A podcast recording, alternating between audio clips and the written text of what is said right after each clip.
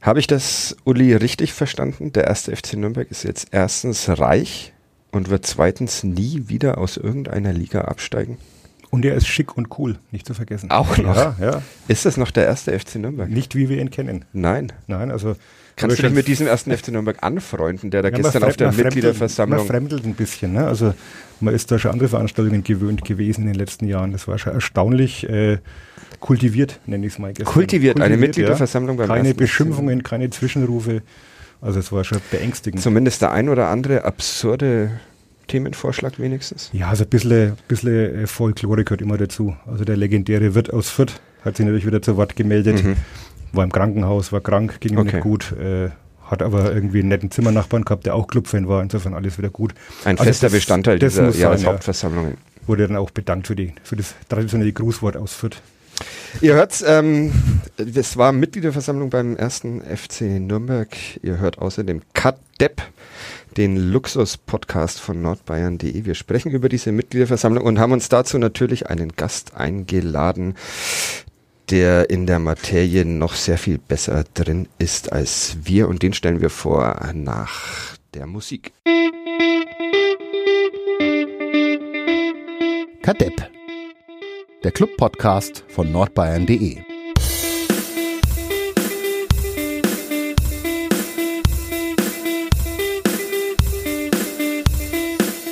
Er ist 32 Jahre jung, hat zwei Kinder, ist verheiratet, war doppelter Hockey-Olympiasieger, was er gerne verschweigt, ähm, ist seit drei Jahren Aufsichtsrat beim 1. FC Nürnberg. Er ist Stadtrat für die CSU. Er arbeitet als Projektleiter, Projektmanager. Entwickler, was auch immer. Projektentwickler bei der Alpha-Gruppe von Gerd Schmelzer ist gestern wiedergewählt worden mit 611 Stimmen. Herzlich willkommen, Max Müller, bei uns im Podcast. Hallo, grüßt euch. Wie, wie war es für dich? Wir duzen uns, das gleich mal von vorne, weil wir uns seit Jahren kennen, weil wir Max Müller seit Jahren verfolgen, was ihm zunehmend auf die Nerven geht. Aber da ein Amt nach dem anderen an sich reißt, lässt sich das auch nicht vermeiden. Wie, wie war dein Sonntag? Du hast am Samstag noch äh, in der Hockey-Bundesliga ausgeholfen, habe ich gehört. Ja, Trotz Karriereende vor, wann hast du deine Hockey-Karriere beendet? vor drei Jahren ungefähr äh, habe ich beendet. Deswegen war der Sonntag auch etwas steif. Mhm. Also körperlich bedingt war Aha. er etwas steif. Ihr also unentschieden gespielt, glaube ich, am Samstag. ja, und dann äh, am Sonntag, als sie mich los waren, haben sie gleich gewonnen noch. Aha. Also von daher, ähm, das war okay. Wir, wir stecken in einer kleinen Krise sportlich beim NHC und Ja. dann äh, hatte ich etwas äh, ausgeholfen. Und deswegen war der Sonntag körperlich steif. Mhm. Du durftest aber sitzen, also das ist Sitzen, dann okay. das ging dann ganz Ja. gut. Ähm, die Mitgliederversammlung war, äh, finde ich, sehr angenehm. Ihr habt das gerade schon mal schon mal angerissen. War, war wirklich konstruktiv. Waren natürlich auch tolle Zahlen, tolle Vorlagen.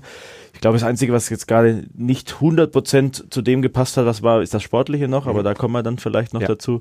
Und ähm, die einzige, wo, glaube ich, der, der Sonntag nicht gut war, war meine Frau. Die hätte sich vielleicht gewünscht, dass ich nicht wieder gewählt worden wäre. Dann hätte ich mehr Zeit für sie und die Familie gehabt.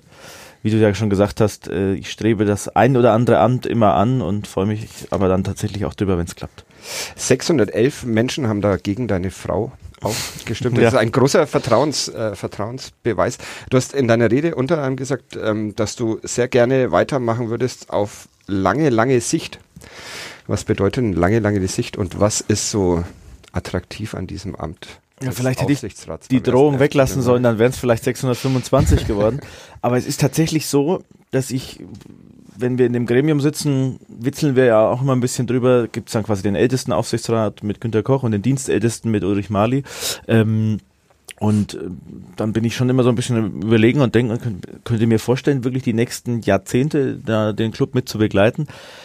Das ist ja eigentlich das, was ich mein Leben lang immer machen wollte. Also ich habe Sportökonomie studiert, ich komme aus dem Sport. Ich wollte eigentlich da arbeiten, wo ich jetzt quasi ähm, quasi ohne Verdienst mich hinsetze und die Arbeit mache. Ähm, und deswegen Also doch nochmal was falsch gemacht. Ja, mit Das Sicherheit. beruhigt mich sehr. mit Sicherheit. Also mit Sicherheit, das äh, hätte auch lukrativer werden können. Aber das ist so ein bisschen quasi der Link in mein altes Leben und das macht mir wahnsinnig viel Freude. Ich glaube, dass man beim Club wirklich aller Unkenrufe zum Trotz was bewegen kann. Und ähm, dass wir da auch echt was bewegen. Das sieht man auch nicht nur an den Zahlen. Also ich glaube, man soll sich jetzt nicht nur mit den Zahlen schmücken, sondern auch im Verein tut sich was. Ähm, und ähm, deswegen macht mir das wirklich Freude. Und ich habe das nicht nur so dahergesagt, sondern ich will wirklich auch mich da viele Jahre einbringen, weil ich das eine tolle Sache finde.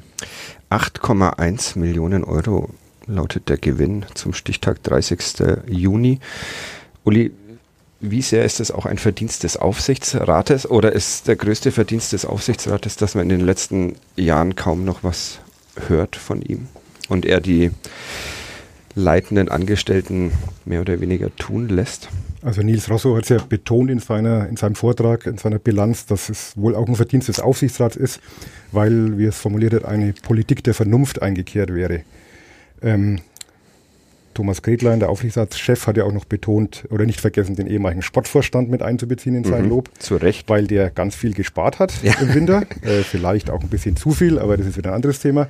Aber da zumindest tatkräftig mitgeholfen hat, ähm, diesen Gewinn zu erwirtschaften. Also ich denke, es, ist, es, sind schon mehrere Faktoren, die da reinspielen. Natürlich auch das Bundesliga-Jahr, da brauchen wir nicht drüber reden, Fernsehgelder und so weiter. Wie es nächstes Jahr ausschaut in der zweiten Liga, ist auch wieder ein anderes Thema, aber ich glaube, ein Fundament ist gelegt momentan. Äh, und diese Zahlen haben natürlich, glaube ich, schon die ganze Versammlung gestern auch, wie es der Max auch schon gesagt hat, sehr beeinflusst. Mhm. Wenn man mit solchen Zahlen am Anfang aufwarten kann, dann war die Stimmung schon mal, die Grundstimmung sehr positiv. Und man hat dann trotzdem auch gesehen, wie äh, ja, wie das Kurzzeitgedächtnis bei Fußballfans funktioniert.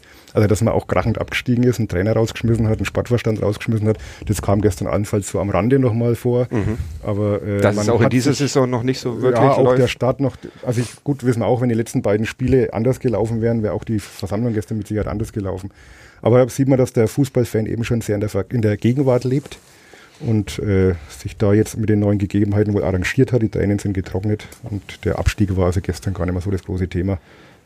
Hast du grundsätzlich schon mal so einen ruhigen Aufsichtsrat beim 1. FC Nürnberg? Du begleitest diesen ja. Verein länger als ich schon. Hast du okay, es gab auch schon Aufsichtsräte, die eingeschlafen sind während der Sitzung auf der Bühne, die waren noch ruhiger, ohne Namen zu nennen. Einen so ruhigen und trotzdem wachen Aufsichtsrat, Aber, hast du den äh, schon mal erlebt in deiner ich, Es wirkt schon sehr professionell. Also man hat ja wirklich auch in den letzten Jahren nicht mehr viel gehört. Also Thomas Gretlein als Sprecher, als Chef des Ganzen, wenn es was zu, noch, zu verkünden gab oder irgendwelche Entscheidungen zu treffen gab, hat es dann nach außen vertreten. Ansonsten äh, hört man wenig, was für uns Journalisten ja nicht immer ein Vorteil ist.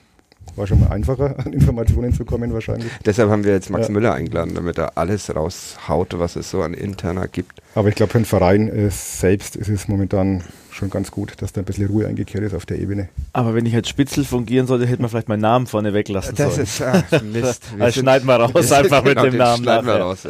Ja. Ähm, Nennen wir ihn Max M. Ja, genau. wie habt ihr diese, wie ist diese Ruhe, du hast ja den ersten FC Nürnberg auch vor deiner Zeit als Aufsichtsrat verfolgt, ähm, wusstest auch, dass dieses Gremium durchaus zu Verrücktheiten neigen konnte. Äh, wie habt ihr diese Ruhe reinbekommen in den, in den Aufsichtsrat? Gab es einen einen Schwur vom Pfalzner Weiher, dass ab jetzt nicht mehr jeder für sich, sondern einer für alle spricht? Nee, ich glaube, so, also so spektakulär war es leider nicht, ähm, sondern es liegt einfach an den handelnden Personen. Ich habe das gestern in meiner Rede auch gesagt. Ähm, es ist schwierig, weil der Aufsichtsrat ja bei uns tatsächlich gewählt wird. Wie in der Politik oder bei allen anderen Dingen, die gewählt werden, auch bist du eigentlich davon abhängig, dass die Leute auch wissen, wer du bist und was du tust, um dann wieder gewählt zu werden. Das sind sehr schlechte Ausgangspositionen, um eigentlich zu sagen, wir bleiben locker. Ich arbeite intern. Ja. Ähm, und ähm, das hat, glaube ich, in den vergangenen Jahren immer dazu geführt, dass dann doch der ein oder andere gesagt hat, wenn ich dem Journalisten mal was stecke, dann schreibt er vielleicht auch mal zwei Wochen später einen guten Satz über mich und dann wählen mich die Leute wieder. Ähm, wir haben uns eigentlich darauf committed, dass wir gesagt haben, unsere Interessen sind nicht so wichtig wie die des Clubs. Äh, das heißt, wir stellen uns hinten an mit dem Risiko, dass vielleicht du dann, wenn du noch zweimal verloren hättest vor der Mitgliederversammlung, die jetzt drei Amtierenden, die aus meiner Sicht gute Arbeit machen und in den nächsten drei Jahren gute Arbeit machen werden, dann gar nicht mehr drangekommen werden. Aber das ist quasi die Krux unserer Satzung vielleicht so. Aber ich glaube, dass es, dass es so viel wichtiger und so viel, so viel sinnvoller für den Club ist. Was wir aber tatsächlich jetzt in Zukunft ändern wollen werden, ist, dass bei nicht aktuellen Themen dann doch der ein oder andere Aufsichtsrat mal mehr in den Fokus kommt, mal einen Bericht macht, sich auch mal äußern kann. Mhm. Es wird so bleiben, dass der Vorsitzende zu den aktuellen Themen, zu den akuten Themen spricht. Das ist auch so abgesprochen, das ist auch so sinnvoll. Aber es spricht nichts dagegen, dass nicht zur Wahl stehender Aufsichtsrat jetzt auch mal in vier Wochen sich generell über die Aufsichtsratarbeit äußern kann oder mal in den Vereinsmedien auftauchen kann. Hast du wirklich gebankt, wenn ich kurz zwischenfragen darf, vor deiner Wahl? Ähm, ich versuche bei sowas immer locker zu bleiben. Ich bin jemand, der sich immer mit dem Gedanken tröstet, dass es auch noch andere Dinge geben könnte, die ich Montag zwischen 17 und 23.30 Uhr machen könnte. Ähm, aber das ist quasi nur so der, der, der öffentliche Schein. Vor einer Wahl bist du schon auch immer ein bisschen angespannt, weil du auch sagen musst, von der internen geheimen Wahl, die keinen interessiert, kannst du relativ locker sein. Wenn die verlierst, verlierst du sie halt. Das ist aber ja schon so, dass das morgen in der Zeitung gestanden wäre und sagst, was ist eigentlich mit Max Müller los? Kann das sein? Wieso wird er nicht wiedergewählt? Und als Sportler verliert man ungern. Das kommt noch dazu. Das ist, das ist ja das, was meine Frau auch immer ein bisschen stört. Wenn ich mit meinen Kindern spiele, muss ich schon immer gucken, dass die auch mal gewinnen dürfen. ähm, Nein, die dürfen nie gewinnen. Man darf seine Kinder nie gewinnen lassen. Ähm, das steckt auch noch natürlich so in mir drin. Aber es ist tatsächlich auch so, das ist wie bei meinem politischen Amt auch das ist schon eine besondere Situation, wenn mal ein über einen selber abgestimmt wird, nicht über das, was du tust. Das hast du ja öfter mal im Berufsleben auch, dass der Chef mal sagt, gut, schlecht, mittelmäßig sage ich gar nichts zu, sondern dass über dich selber als Person abgestimmt wird, ist auch wirklich nicht so einfach. Von daher ist man schon immer froh, wenn das gut geht und auch erleichtert, wenn das dann an die Wand geworfen wird. Der erste FC Nürnberg hat ja jetzt einen eigenen Podcast auch und als erster Besucher, Gast äh, war dort der Oberbürgermeister der Stadt Nürnberg, Ulrich Mali. Und der hat auch gesagt, also deshalb das noch zu dem Thema, er hatte schon Wahlen gewonnen, bevor er Aufsichtsrat beim ersten FC Nürnberg wurde, aber das sei schon nochmal was anderes, wenn man in der Meistersingerhalle Halle vor 800 bis 1000 Mitgliedern steht und dann diesen dreiminütigen, im besten Fall dreiminütigen Vortrag halten muss. Was, was, ist, was macht das so kompliziert? Was, ist, was kostet da Überwindung? Hat man Angst vor einer bierseligen Meute, die einen bei einem falschen Satz aus der Halle jagt? Oder? Nein, es ist, es ist, was es besonders macht, ist, das Thema Fußball ist einfach, ist einfach wahnsinnig groß und äh, wahnsinnig öffentlich und, und damit auch für viele Leute sehr wichtig. Das sorgt schon mal dafür, dass es ja nicht nur die 800 in der Halle sind, sondern dass es auch die, die paar hunderttausend sind, die das am nächsten Tag lesen, hören, weitergeben, Gerüchte. Ich kenne aus diesem Fußballbereich so viele Sagen, Legenden, Erzählungen. Hier sind ja gerade schon wieder schlafende Aufsichtsräte und das sind alles so Dinge. Also, Wir kennen die auch alle, die Sagen und die Legenden. Das bleibt äh, ja anscheinend dann über Generationen hinweg in der Stadt erhalten. Das heißt, du kannst dich an so einem Abend wirklich positiv oder negativ legendär machen. Mhm. Und positiv haben es noch sehr wenige geschafft. Während negativ. Zumal also, beim ersten FC oder? Nürnberg. Ja. Ähm, und damit hast du schon, steht auch schon was am, auf dem Spiel an dem Abend. Es ist auch ein, das ist zum Beispiel was anderes. Bei der politischen Wahl, mit der geheimen Wahl, hast du dieses direkte Feedback nicht so. Mhm. Da hast du das direkte Feedback. Wenn die Leute auf einmal das Pfeifen anfangen, dann weißt du schon, das wird heute kein guter Tag mehr werden für dich. Ja? Haben und wir dann, auch schon erlebt, ja. Und dann wird es schwierig, die die letzten 35 Sekunden noch geordnet über die, die Runden zu bringen. Ähm, und ich glaube, das ist, ist echt ein besonderes Format. Also es ist ja so ein bisschen eine Mischung zwischen politischer Wahl und Preisboxen am Volksfest. Und ich, also es ist so, so wirklich ganz, ganz wild. Und das macht es nicht ganz einfach. Ist aber auch ein guter Auswahlmechanismus. Ich denke immer, wer da durchgekommen ist, der schafft es dann auch beim ersten FC Nürnberg ruhig zu bleiben. Das ist aber jetzt auch noch nicht so ewig so, dass es den Leuten dann allen gelingt. Also von daher gut. Und du hast es ja geschafft, als einer der wenigen die Rede innerhalb der drei Minuten ohne Ermahnung. Das habe ich tatsächlich heute auch nochmal nachgeguckt. Ja, ja, ja. Das erstaunlich. Also das finde ich immer faszinierend. Es weiß ja jeder, dass er drei Minuten hat. Und dann stelle ich mich doch mal vorher daheim ins Wohnzimmer mit meiner Frau und äh, die lasse die mal mitstoppen. Und trotzdem fangen die Leute dann an, da zu erzählen, als wenn sie eine halbe Stunde Zeit hätten, ihr Leben auszubreiten und ihre Visionen. Also es ist, finde ich immer faszinierend. Dass man weiß mal vorher, wie lange man Zeit hat. Ja, und man wird da wirklich auch dreimal vorher hingewiesen. Man muss zweimal, glaube ich, schriftlich bestätigen, dass man es auch verstanden und hat. Die Leute werden auch ähm, unruhig. Also man gewinnt auch keine Sympathien damit, wenn man es so überzieht. Aber es ist ähm, auch da wieder, gut, ich mache das nicht, ich übe diese Reden nicht vorher, weil ich genau diese, ich, ich will auch auf den Kein Abend. einziges Mal. Nein, weil okay. ich auch, ich will, ich habe Stichpunkte im Kopf, die ich bringen will mhm. und will aber auch auf den Abend eingehen können. Für mich war das gestern sensationell. Ich hatte zwei Punkte. Ich hatte die Professionalisierung des Aufsichtsrats und ich hatte das Stadion. Das mhm. waren so meine zwei großen Punkte, die wollte ich auf jeden Fall unterbringen. Die liefen den ganzen Abend schon. Mhm. Äh, was mich natürlich gefreut hat, weil ich gesagt habe, da hatte ich ein gutes Gespür für den, für den Abend. Aber ich muss dann auch die Chance haben, noch, wenn Stimmungen kommen, wenn Einwürfe kommen, wenn der Kandidat vorher mich angreift oder eine Sache, die ich, die ich wichtig finde, dass ich da noch reagieren kann. Wenn du zwei Wochen vorher diese Rede schreibst, dann hängst du so nah an diesem Text, dass, wenn die ganze Sitzung gegen deine Rede läuft, dann kannst du nur noch deine Rede halten. Mhm. Und das mache ich nicht gerne. Dann ist es auch eine gewisse Erfahrungsschatz. Deswegen wird der Oberbürgermeister auch nie länger als drei Minuten reden. Weil du, wenn du öfter mal reden hältst, und das tue ich auch ab und zu mal, weißt du, dass du in drei Minuten dich vorstellen kannst und zwei Punkte unterbringst. Mhm. Wer sich drei Punkte vornimmt, ist hoffnungslos verloren. Mhm. Und ohne den Leuten zu nahe zu treten wollen, ich habe gestern jemanden gesehen, der hat drei oder vier DIN A4 Seiten mit hochgebracht. Kann nicht klappen.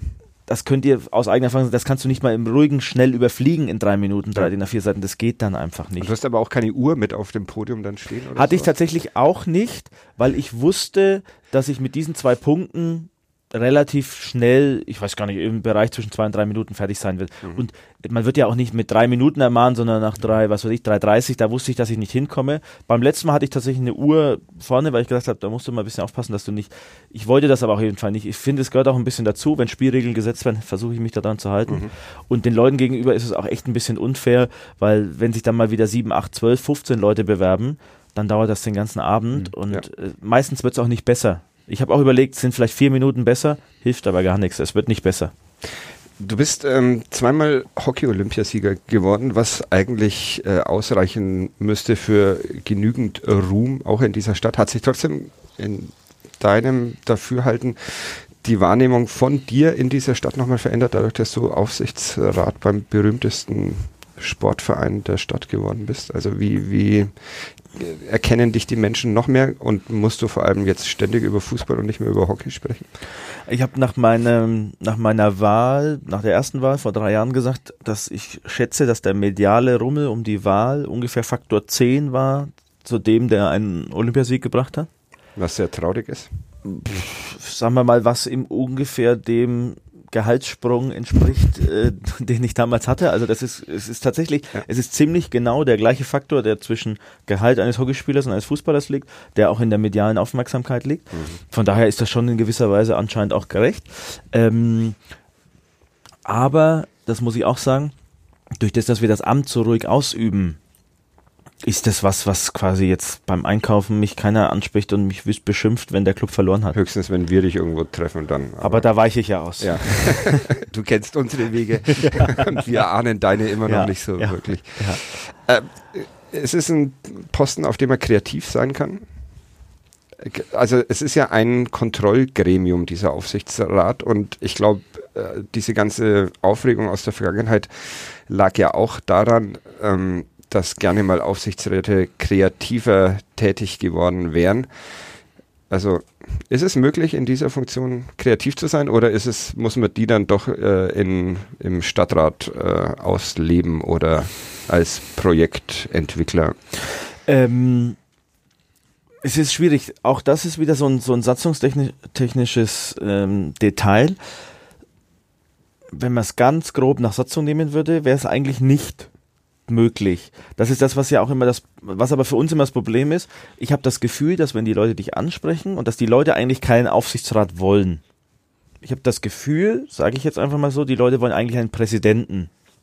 So wie das vorher so war. Deswegen ist der Thomas Gretlein als Aufsichtsratsvorsitzender, der ja eigentlich als Aufsichtsratsvorsitzender nur der gewählte Vertreter des Aufsichtsrats ist, der deswegen aber satzungstechnisch gar nicht so wahnsinnig viel mehr Spielraum hat. Mhm der kann zwei, drei Sachen bei einer Aufsichtsratssitzung, Einberufung und so hat er als Aufsichtsratsvorsitzender ein paar Vorteile. Das sind aber Nuancen, die die Leute draußen gar nicht kennen.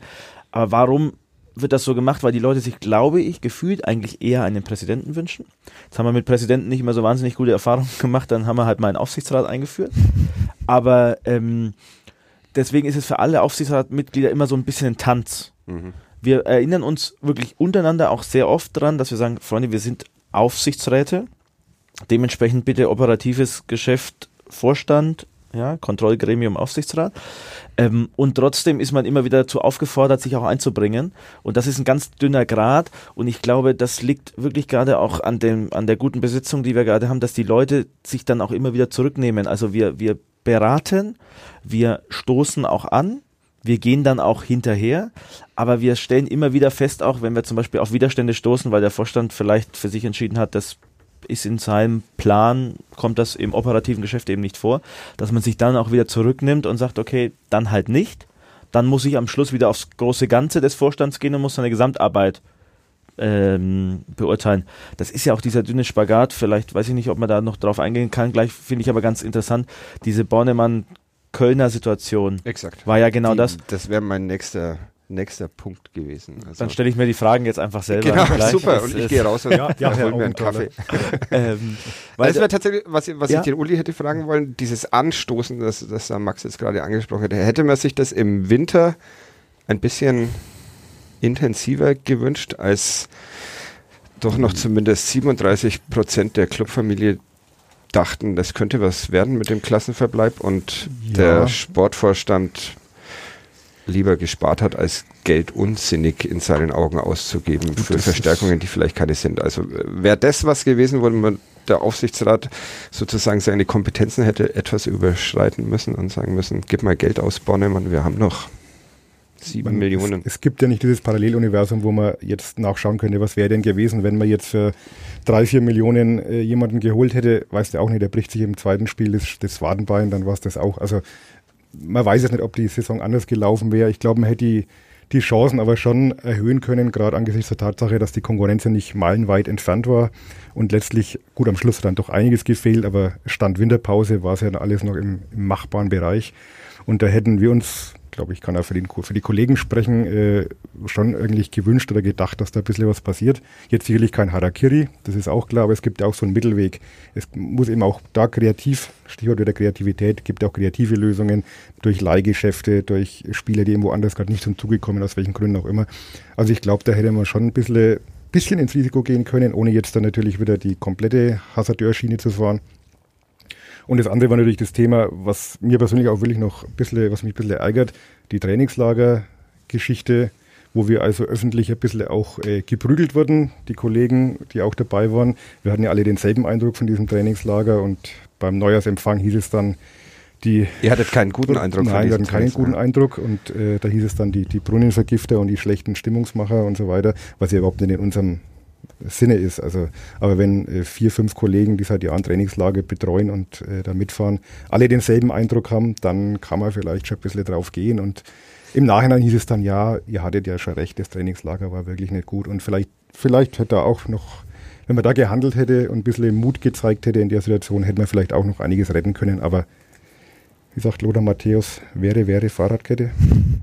Ähm, jetzt sind wir nicht äh, die Einzigen, die euch, also den Aufsichtsrat, ähm, mit solchen Gedanken erfreuen. Ihr, ihr bekommt es ja von den Mitgliedern, von ganz normalen Fans. Wahrscheinlich kriegt ihr in der Winterpause kriegt ihr ähnliches Feedback. Wie moderiert man das als ein als ein Aufsichtsrat? Sagt man, also wie, wie, wie sieht dieser, dieser Fankontakt aus, dieser Mitgliederkontakt, wenn die Leute zu Max Müller kommen und sagen, warum gebt ihr nicht noch vier Millionen aus, dann bleibt der Club vielleicht doch in der Liga. Das ist ein Beispiel nur, aber wie, wie handelt man das? Angesichts der Tatsache, dass Ja. man tatsächlich jetzt nicht das, das, das äh, handelnde Gremium ist. Das ist, ist eine sehr spannende Frage, weil wir diesen, diesen, diesen Konflikt immer wieder haben. Ich selber versuche damit so umzugehen, dass ich mir wirklich, gerade wenn ich von den Leuten höre, dass es, dass es wirklich berechtigte und inhaltlich sachlich vorgetragene Kritik ist. Wenn jemand auf mich zukommt und sagt, du Arschluch, ja, da, da, dann wird's bei mir schon, dann, dann, Dann ist es wieder der Journalist gewesen wahrscheinlich. dann wird's schon, dann wird's schon schwierig, quasi das mit 100 Prozent des Inhalts, den er rüberbringen wollte, noch in seine Bewertung einzubeziehen. Aber wenn du, wenn du, wenn du raushörst, dass da wirklich jemand dabei war und der gesagt hat, ich bin im 15. Trainingslager im, in Folge dabei und so, dann sagst du schon, Moment mal, das ist ein Punkt. Da kannst du jetzt auch nicht gleich reinmarschieren in den Club, alle Türen aufreißen und alle umstoßen, aber dann sammelst du. Und dann ist es auch eine, dann ist es auch wieder eine Grundsatzentscheidung. Wir haben uns vorgenommen, als Aufsichtsrat auch wirklich ruhig und bedacht vorzugehen. Dieser Grundsatz wird per se immer dazu führen, dass du ein bisschen zu spät dran bist mit deinen Entscheidungen. Wenn, wenn du sagst, jetzt darf nichts mehr schiefgehen, dann bist du wahrscheinlich immer 10% zu schnell mit deinen Entscheidungen. Wir werden immer ein bisschen zu langsam sein mit diesem Rangehen, weil wir gesagt haben, lieber ein bisschen Ruhe bewahren. Ähm, das sorgt also dafür, dass dann schon noch jemand Zweites kommen muss, der mir das berichtet. Und spätestens beim dritten schrillen dann schon mal die Alarmglocken, so war es ja auch bei uns. Wir haben das natürlich dann auch wahrgenommen. Dann befragst du deinen Vorstand. Wenn der das erstmal sehr sinnvoll und sehr sachlich begründen kann, dann kann sagen, ja, ist da und da schlecht gelaufen, das war aus den und den Beweggründen. Das haben wir aber jetzt auch alles geklärt, das kommt nicht mehr vor, so und so. Dann sagst du, okay, erstmal erledigt, dann legst du das quasi in die Schublade beobachten. Und wenn du dann merkst, da kommen wieder weitere Punkte dazu, dann festigt sich so langsam ein, ein Verdacht. Dann haben wir wirklich auch gute Kollegen im Aufsichtsrat, mit denen du darüber reden kannst, mit denen du dich austauschen kannst, wenn die dann auch diesen Verdacht ging von einer ganz anderen Seite her, dann festigt sich so ein Bild nach und nach. Und deswegen ist es wirklich ein Prozess, der auch ein paar Tage und ein paar Wochen dauern kann. Ähm, wir haben diesen Prozess ja auch in der Winterpause angestoßen. Quasi nach der Winterpause kam dann du hast gerade erwähnt, äh, beim, beim Neujahrsempfang, das ist ja quasi schon immer Ende der Winterpause, ähm, kamen dann nochmal Rückmeldungen und dann haben wir da schon nochmal gesteuert. Dann wurde die Argumentationskette des Sportvorstands aus meiner Sicht nicht mehr so, so konsistent, wie sie sonst war. Also er hat ja gesagt, Freunde, ich gebe kein Geld für Schwachsinn aus. Ich finde niemanden. Das alleine ist ja eine Aussage, die wir ihm erstmal glauben müssen. Da würde ich nachher auch gerne noch darauf eingehen, sportliche Kompetenz im Aufsichtsrat. Unbedingt müssen wir ähm, darüber sprechen, mein Lieblingsthema. Aber, aber ähm, das muss ich ihm erstmal glauben. Der Herr Bornemann hat sich durch wirklich sehr gute sportliche Entscheidungen und sehr, sehr konsequentes Handeln ausgezeichnet gehabt bis dahin. Also muss ich ihm sagen, wenn er keinen findet, warum sollen wir dann irgendjemand kaufen? Dann wird der Kollege Ilicic verpflichtet, wo ich dann gesagt habe, das passt jetzt für mich in die Kette nicht mehr so rein hat auch seine und das sind für uns dann schon Punkte, wo wir sagen, von außen hören wir komische Sachen. Der Sportverstand widerspricht sich. Jetzt müssen wir da mal tiefer reingehen in die in, in die Thematik und das haben wir dann auch getan. Und schon war der Sportvorstand weg. Ja, schon würde ich da nicht sagen. Und dann da, da liegen, dazwischen liegen nochmal ungefähr 25 Stunden Besprechung mit äh, neun Mann, mit dem Vorstand, Sportvorstand, mit dem Trainer, die ja auch alle geladen waren und zu Gast waren. Ähm, das waren, glaube ich, drei Tage. Drei Tage von 17 Uhr bis Früh um drei? Ja, das, diese Zwischenfrage muss ich jetzt einfach stellen. Ihr habt, äh, der Aufsichtsrat tatsächlich eine WhatsApp-Gruppe, oder? Nee. Nee, schade. Das, das habe ich auch, da habe ich auch gestern, als, als, unser Vorsitzender, als unser Vorsitzender gesagt hat, äh, wir kommunizieren auch viel über WhatsApp, habe ich schon gesagt, wann steht die Datenschutzbeauftragte jetzt auf? okay. Ähm, also wenn da tatsächlich keine, wir verschicken unsere E-Mails verschlüsselt und äh, machen diese Dinge alle, aber. Okay. Ich hätte ähm, mir das ähm, sehr schön vorgestellt, dass in einer WhatsApp-Gruppe Aufsichtsrat FCN ist. Nee. Das Nee. Da gibt es ja diese äh, Facebook-Videos, da könnten wir mal eins produzieren ja, dann. Ja, genau. Ja. Ah, okay, das äh, zurück, zu, zurück zur sportlichen Kompetenz. Ja. Ich, äh, ich kann mich nicht mehr erinnern, bei irgendeiner Pressekonferenz waren wir gemeinsam, vielleicht bei der Vorstellung des Trainers Dame Kanadi oder mhm. des, des Sportvorstandes. Und da ging es auch wieder darum, ähm, dass dem Aufsichtsrat ja ständig und immer wieder vorgeworfen wird, es mangele an sportlicher Kompetenz. Und daran schaue ich zu Max Müller, einem zweifachen Olympiasieger im Hockey. Und er macht ein etwas zerknirschtes Gesicht. Nee, und ich habe auch, ich habe auch wirklich lang, ich wusste ja, dass dieser Punkt gestern wieder kommen wird. Ich meine, wenn du die anderen Kandidaten anschaust, äh, mit dem sportlichen Hintergrund und so, war klar, dass die diese Karte wieder spielen werden. Wobei ich, ich ehrlich gesagt, den zweiten Ex-Profi kann Musste ich auch googeln. Musstest du googeln, wo hat er denn gespielt? Äh, Bayreuther natürlich, okay. das war mir noch bewusst, aber dass er auch bei beim Club zwei, zwei Bundesliga-Einsätze unter Heinz Höher, glaube ich, noch hatte. Tatsächlich. Okay. Musste ich auch erst nachschauen. Asche war mir auch entfallen. Also er hat keinen bleibenden Eindruck hinterlassen. Okay. Und ähm, da sage ich mal, ich würde diese Karte ja auch spielen, dass man sagt, okay, ich bringe sportliche Kompetenz mit ein, das ist auch okay, das, das kann auch erst einmal nichts schaden. Dass man gesagt hat, dass gar keine drin ist, ich war schon so ein bisschen da gesessen und habe gedacht, okay, ich habe eigentlich auch Sportwissenschaften studiert und ähm, komme aus einem Sport, der so innovativ geht, dass manche Leute schon sagen, wäre mal gut, wenn die nicht jedes Jahr was ändern würden. Ähm, also auch da, denke ich, habe ich habe ich viel Erfahrung mitgenommen, die ich tatsächlich auch einbringe in gewissen Teilen, wo ich auch sicherlich mal zu der einen oder anderen Idee, die der Sportvorstand vorstellt, etwas sagen kann. Da geht's aber immer um generelle Dinge. Also da geht's um Aufstellung der, der Athletikabteilung oder um Strukturierung des NLZs.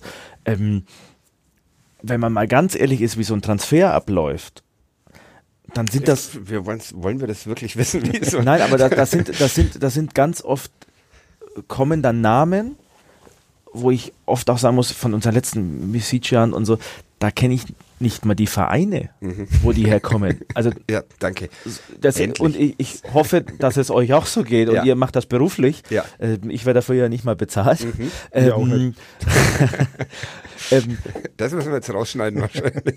und dann musst du, dann musst du ähm, als Aufsichtsrat wieder dich auf deinen Job zurückziehen und musst sagen, okay, du musst gucken, ob das Personalbudget noch eingehalten wird, ob der Club da Risiken eingeht, ob dir Dinge bekannt sind über den Spieler, solche Sachen. Du kannst nicht prüfen, wenn der Sportverstand sagt, er hat einen starken rechten Fuß und der hat in den letzten 38 Spielen in der kasachischen Liga 24 Tore gemacht. Ja. Ja, ich habe keins gesehen aus der kasachischen Liga. Und da finde ich immer, also in diesem Bereich lasse ich diese sportliche Kompetenz insofern immer nicht zählen, weil A, dürfte das der Aufsichtsrat B, gar nicht. B, haben ja alle Sportverstände, die ich bis jetzt getroffen habe, und ich habe ja im Rahmen der, der Neusuche einige Sportverstände gesehen, alle unisono bestätigt, das wäre ein Grund für den, den Stift hinzulegen und zu sagen, dann gehe ich. Macht auch Sinn, Ja. ist auch irgendwie Sehr. komisch. Ähm, und der dritte Punkt dabei ist, ist, ist schlicht und ergreifend der, ähm, du müsstest dann quasi einen anderen potenziellen Sportvorstand in den Aufsichtsrat mit reinnehmen, der dann ja immer irgendwie Anstandswauwau, Aufpasser oder auch eine ganz andere Konzeption haben würde. Dementsprechend ist es schon ganz gut, dass, das, dass der Aufsichtsrat da zurückzieht. Dann schaut er wieder, wie vorhin auch gesagt, zieht er sich zurück und schaut das große Ganze an und sagt, naja, wenn der ständig daneben liegt, dann müssen wir mal drüber reden, ob seine Personalpolitik so gut ist.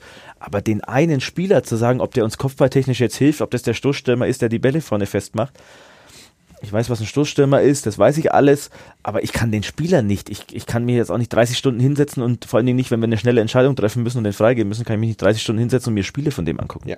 Zumal ja auch die mit der sportlichen Kompetenz oft genug falsch liegen, weil der Stürmer dann doch keine Bälle festmacht und Das Erstaunliche ist ja auch, dass äh, es waren ja gestern, wie gesagt, zwei, zwei Ex-Profis, die sich beworben haben, die mit ihrer sportlichen Kompetenz geworben haben auch für sich. Die kommen aber nicht rein. Ja. Es gab auch Horst Leupold, der vor zwei Jahren, glaube ich, kandidiert hat, ist auch nicht reingekommen. Also letztlich äh, reicht dann die alleinige Profi-Vergangenheit doch nicht dazu aus, dass man dann blind gewählt wird, sage ich mal. Und das finde ich auch gut. Ich bin jemand, der das sehr positiv sieht, dass jetzt so viele, dass so viele ehemalige sich jetzt im Club wieder engagieren. Aber wir haben auch immer gesagt, ehemalige Vergangenheit alleine reicht nicht. Du musst auch dazu noch was einbringen können und du musst dazu auch noch einen wirklichen Mehrwert bringen können. Und wenn das zusammenkommt, ist das natürlich die Ideallösung und die viel bessere Lösung. Das wäre auch für den Aufsichtsrat sicherlich die Ideallösung. Aber ich glaube, das alleine reicht eben nicht. Und ähm, was wirklich hilft, ist ein sportliches Netzwerk. Jetzt wieder Fall, wir brauchen einen neuen Sportverstand. Ähm, dann hilft es natürlich schon, wenn du Leute hast, wo du dich umhören kannst, wie macht der aus der zweiten Reihe die Arbeit. Das sind ja auch Leute, die normalerweise nicht so wahnsinnig im Fokus stehen. Ähm, da muss ich allerdings wieder sagen, hat unser Vorsitzender mittlerweile ein, ein extrem gutes Netzwerk aufgebaut. Die Vorschlagslisten, die er gebracht hat, waren, waren wirklich mannigfaltig. Die Vorschlagslisten, die von zum Beispiel jetzt mir kamen, waren eher von Namen, die uns allen im Begriff gewesen waren. Er hatte tatsächlich auch Insider-Informationen, wo er dann tatsächlich auch einer geworden Palikutscher muss ist. man erstmal kommen, ja. Ähm, und äh, das zeigt schon auch, dass er sich da schon sehr stark eingearbeitet hat und ähm, davon der ganze Verein auch sicherlich profitiert hat. also die sportliche Kompetenz ist ausreichend im Aufsichtsrat des ersten FC Nürnberg. Für das wenige, was wir sportlich machen müssen, auf jeden Fall. Und mehr kann auch da wieder nur zu Konflikten führen. Also wie gesagt, wenn der erste Aufsichtsrat sagt, diesen Spieler verpflichten wir nicht, weil der wird uns nicht den Erfolg, den erhofften Erfolg auf der linken Außenbahn bringen, dann kracht's Wird's richtig. Ja. ähm, Kompetenz. Hm. Stadion. Mhm. Passt bei Max Müller ein bisschen zusammen. Hast du, glaube ich, auch gestern nochmal noch mal betont auf der Mitgliederversammlung. Baut Max Müller gemeinsam mit Gerd Schmelzer unter Stadt, dem ersten FC Nürnberg, ein neues Stadion, mit dem er auf absehbare Zeit in der Champions League spielen wird, weil dann endlich die Rahmenbedingungen stimmen. Oder hat er andere Ideen? Das war ja fast eine Überraschungseifrage, oder? Drei, drei Sachen, drei Sachen in einem. Ja. Ähm, muss man, muss man, muss man Stück für Stück äh, Man wird ja auch geprüft in diesem Podcast, dass es nicht so nicht, Nicht so nur. Larifari Okay. wie jetzt am. Ähm, also um die Frage quasi nacheinander zu entschlüsseln, ich habe das gestern auf der Aufsichts, äh, auf der Mitgliederversammlung auch, auch schon gesagt. Ähm, ich war, als es die Verwerfungen gab um dieses, um dieses Hotel mit meinem, mit meinem Chef, mit dem Gerd Schmelzer, noch glaube ich gar nicht auf der Welt. Oder wenn dann gerade so geboren. Das heißt, ich kann in diese damaligen Situationen nicht mehr so rein sehen. Ich weiß nur, dass zwei Sachen geblieben sind. er sagt, er würde nie wieder sich mit einem Grundstück befassen, wo der erste FC Nürnberg jemals Eigentümer war oder in Zukunft mal Eigentümer werden hätte können.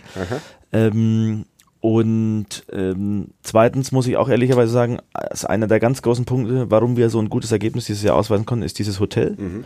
das ja jetzt quasi in der in, in der Hebung der stillen Reserven eine große Rolle gespielt hat. Also der damals so stark kritisierte Schachzug war vielleicht doch gar nicht so blöd. Und ähm, das muss man auch, finde ich, nochmal festhalten und auch nochmal neutral sagen. Der Michael Meske hat es, glaube ich, letztes Jahr auf der Aufsichtsratssitzung auch, auch äh, auf der Mitgliederversammlung auch einmal erwähnt, ähm, dass mal auf zu dem ersten Teil der Frage, also diese Zusammenarbeit wird es so sicherlich nicht geben. Zweiter Teil der Frage, zu mir persönlich, ich würde sehr gerne dazu beitragen. Ich verfolge dieses Stadion, seitdem ich äh, Stadtrat bin, also schon vor meiner Aufsichtsratstätigkeit, sehr, sehr, sage ich mal, kritisch.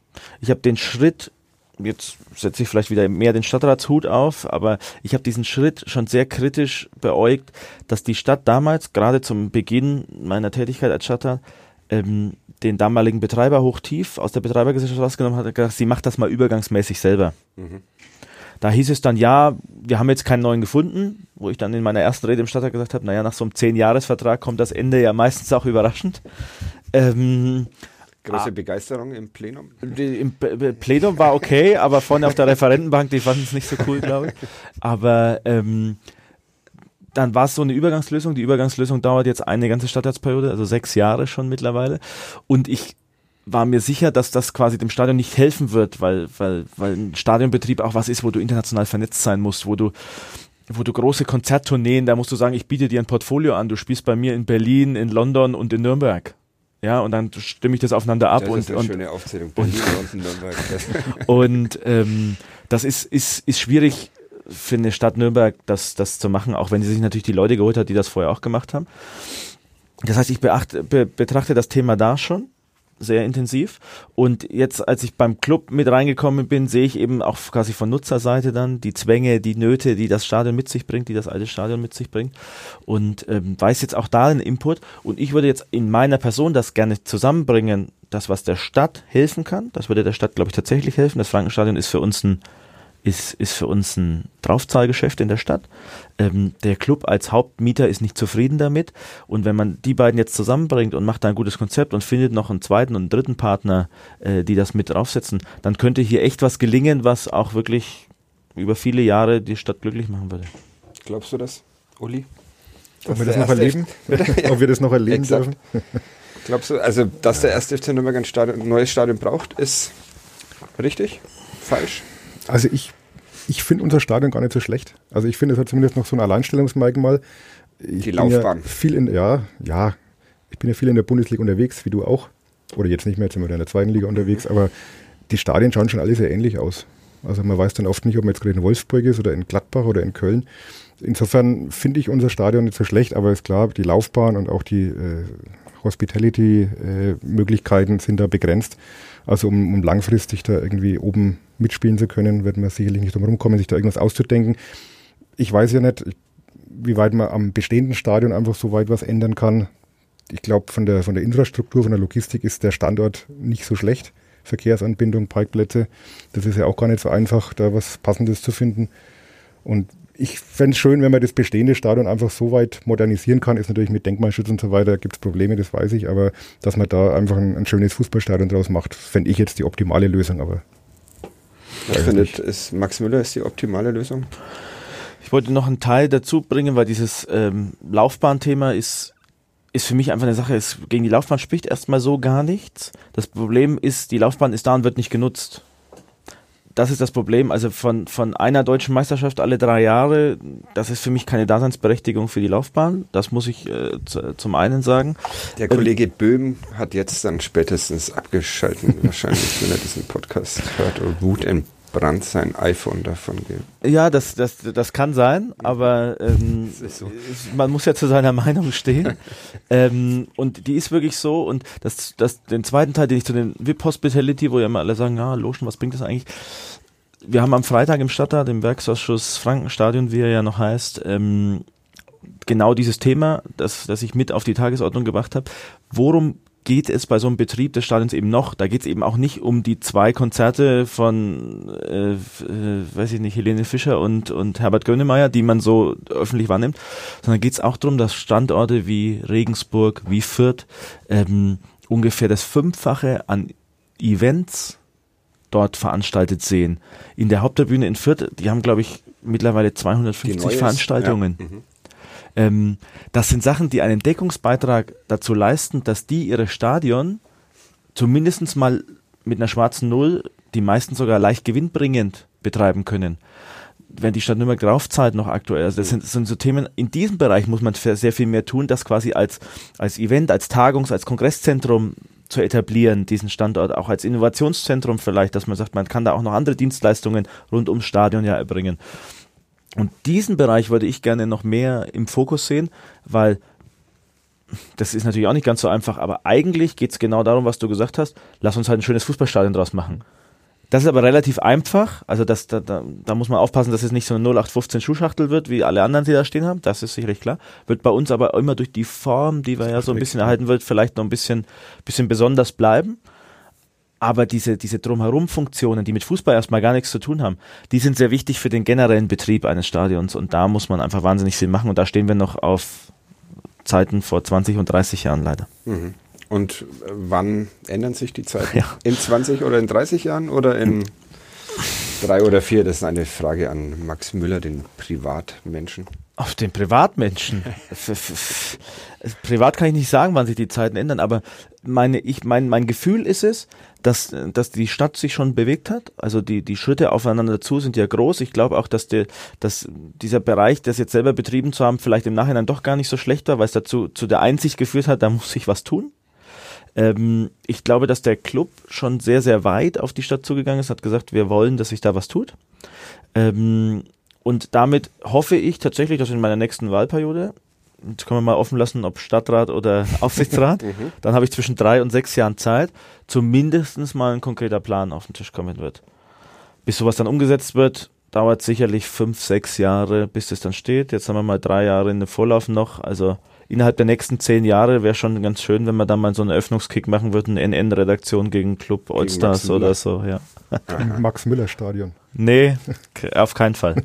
auf keinen Fall. Da müsste ich erst vorher sterben, glaube ich auch. Das wäre wär, wär auch nicht geplant wir, in den nächsten zehn Jahren.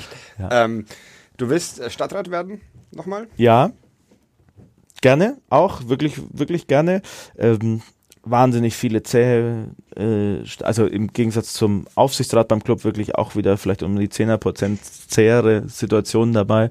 Da ist natürlich im Stadtrat ist auch noch viel mehr zu tun als beim, beim Aufsichtsrat. Das heißt, da hast du, hast du wahnsinnig viele Zwischenräume dabei. Aber du hast halt immer wieder auch Momente, wo du das bewegen kannst. Im Sportbereich, glaube ich, haben wir sehr viel bewegt in den letzten sechs Jahren, haben massiv Mittel in den Sportbereich gemacht, haben, haben eine Linie reingebracht, wo wir wollen oder wo wir glauben, dass die Sportvereine zukunftsfähig sind. Kriegt da ein gutes Feedback. So kleine Projekte, also kleine Projekte in Anführungszeichen, aber so Projekte, die ich für die Stadt toll finde, wie die Surferwelle jetzt umgesetzt das sind Sachen, die machen mich glücklich. Ich bin ein Umsetzer. Ich, ich, ich hänge an dem Titel wirklich nicht so. Ich könnte auch nicht Aufsichtsrat und nicht Stadtrat sein, wenn ich Glaube mitarbeiten ich dürfte. Doch, wenn ich mitarbeiten dürfte okay. und es dann umgesetzt wird. Also mir hängt es nicht so sehr am Titel, als mehr an den Dingen, die man bewegen kann. Das macht mich glücklich, wenn ich von so einer Veranstaltung nach Hause gehe, jetzt wie von der Surferwelle und sehe, das läuft in die richtige Richtung und ich befürchte, die stellen mich bei der Öffnung in die erste Reihe. Ich könnte aber auch in der dritten Reihe sehen und würde mich darüber freuen, wenn die Leute da ins Wasser fallen und sich darüber freuen. Noch irgendwas anderes angestrebt? Also wir können über Zeitmanagement sprechen. Kriegt man das alles unter einen? Nee, meine, also auch da wieder bei meiner Frau, sie kommt sehr oft vor. Ich, ich glaube, sie, sie, sie, wird die, sie wird den Podcast nicht Grüße. hören, deswegen können wir da sehr, sehr offen, sehr offen drüber sprechen. Aber. Ich schicke ihr einen Link. Ja, genau. Äh, da kannst du sie ja mal darauf hinweisen. Aber nein, sie hat auch gestern wieder, sagen wir mal, recht eindeutig noch klargelegt, dass auch mit dem Aushelfen beim Hockey und so, das, das muss ein Ende haben. Die Wochenenden sind von uns so gesagt, dass ein Tag komplett Familie ist und wenn halt dann immer mal nur einmal im Jahr Mitgliederversammlung ist, nur zweimal im Jahr aushelfen beim Hockey. Nur der Club spielt ja auch noch hin und wieder am Samstag. Absolut. Und ähm, da bin ich ja sowieso dann auch immer, dann ist es halt dann der Sonntag, der dann der Familientag wird, also das orientiert sich dann schon so. Aber das sorgt schon dafür, dass du, dass du stark belastet bist und das ist jetzt auch erstmal kein Platz, um weitere Dinge zu machen Ist aber auch okay, weil ich jetzt Sachen gefunden habe. Wie gesagt, mit dem Stadtrat kann ich für den Sport in Gesamt-Nürnberg was besorgen. Die, der, der Club macht mir einfach wahnsinnig viel Freude, weil das das ist, was ich eigentlich ursprünglich mal machen wollte. Und ich habe auch einen guten Beruf noch nebenher und das reicht erstmal. Goldenen Ring habe ich noch. Zu uns ja. ins Podcast-Studio. Manchmal bei einmal kann man schon von manchmal. Ja, das ist manchmal ja, okay. eindeutig. Ja. Ähm, bist du noch Club-Fan? Also war ich, Fan? War ich jemals Club-Fan? Wäre vielleicht die, die, die, die sinnvolle Frage. Ich bin, glaube ich, Fan im, im Sinne von jemand, der tatsächlich schlechte Laune hat, äh, wenn, wenn der Club verliert und oder, oder der, der das, äh, nicht. Ich bin aber immer jemand, der natürlich mit dem Club mitfiebert und, und, und da auch dabei ist und dann da auch berührt wird. Aber ich bin, also für mich ist, äh, muss ich ehrlicherweise gestehen, habe ich auch, stehe ich auch dazu, ist der Club nichts, was, was mein Leben verändert. Also wenn der Club am Wochenende gewinnt, dann denke ich darüber nach, warum war das so, wie kann man das besser machen, was ist. Aber es ist jetzt nichts, wo ich nach Hause gehen muss und, äh, weiß ich nicht, meine Tür eintrete.